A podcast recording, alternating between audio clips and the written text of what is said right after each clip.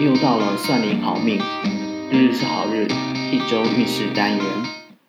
我是您的小林老师，我们来看看八月三十一到九月六号这个星期有哪些时间可以帮助我们开运的呢？首先来看看八月三十一星期一，这天是大势至菩萨圣诞，可以到寺庙礼敬菩萨。或者恭送菩萨圣号，祈求菩萨保佑您烦恼不缠身，身心都平安。再来，九月二号就到了中元节，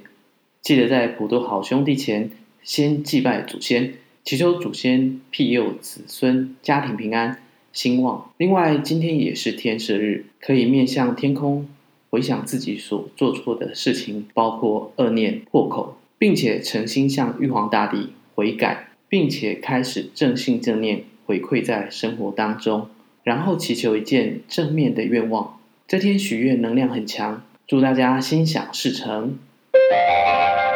在这边分享一下中元节的来源，就有在夏末秋初祭祀田地之神，感谢大地的节日。在《礼记月令篇》中说：“是月也，就是立秋七月，农乃登谷，天子藏心。”先见顷庙，就是说，在收获的季节，天子以新谷祭祀祖庙，表达对祖先的敬意。由于祖先崇拜中国人的信仰中占了非常重要的一环，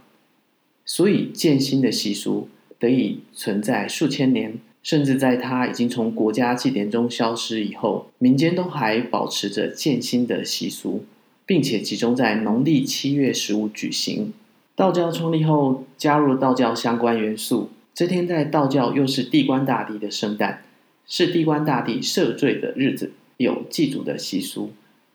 并祈求地官大帝赦免祖先亡魂之罪，并由个人的祖先扩大至一切亡魂。佛教传入后，佛教徒在佛欢喜日供养僧众，以功德回向父母，称为盂兰盆法会。后来这天就有了盂兰盆节的名称，因此不论佛教或道教，在农历七月十五这一天，都有普助众生的活动。在台湾最早汉人移民是漳州人先移入，而占有港区，靠捕鱼与港湾之利为生。泉州人比较晚到，只能向山区发展，着重农业发展。后来，因为族群间的纷争，从水稻灌溉的使用到生活习俗的差异，彼此之间发生械斗。最大的伤亡事件就是咸丰年间的房顶械斗，死亡人数超过百人。双方的有识之士为了平息报复，决定收埋遗骸，各自建寺祠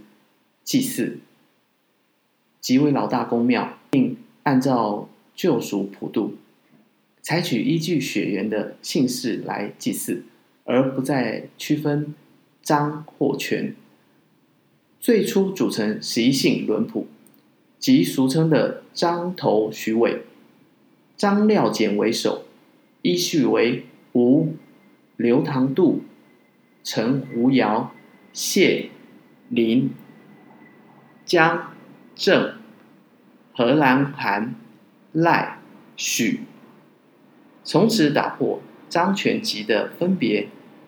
以拼正头代替打破头，次姓排序，每年轮普，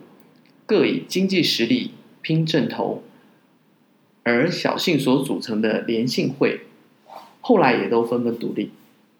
故扩大为十五个字姓。由于每十五年轮普一次。形成良性竞争，使地区性的普渡成为全台中原普渡的范例。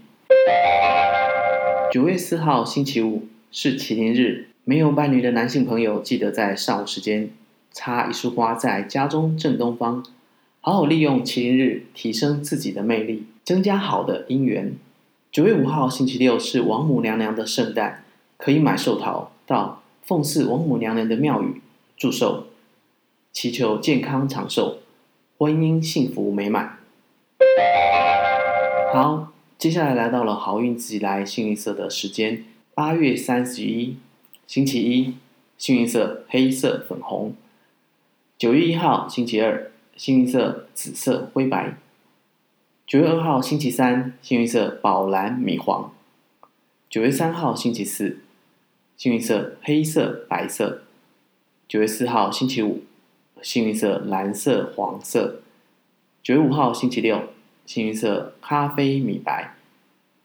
九月六号星期日，幸运色褐色草绿。这是下周日日是好日的好运分享，希望对大家有帮助。日日是好日每周五会更新，告诉大家下周的好日与好运，请记得赶快按下您收听 Podcast 的订阅或关注。大家也可以到算你好命的 Facebook 专业与 IG 查看文字的内容。有任何意见、想法、问题，非常高兴您能留言给我们。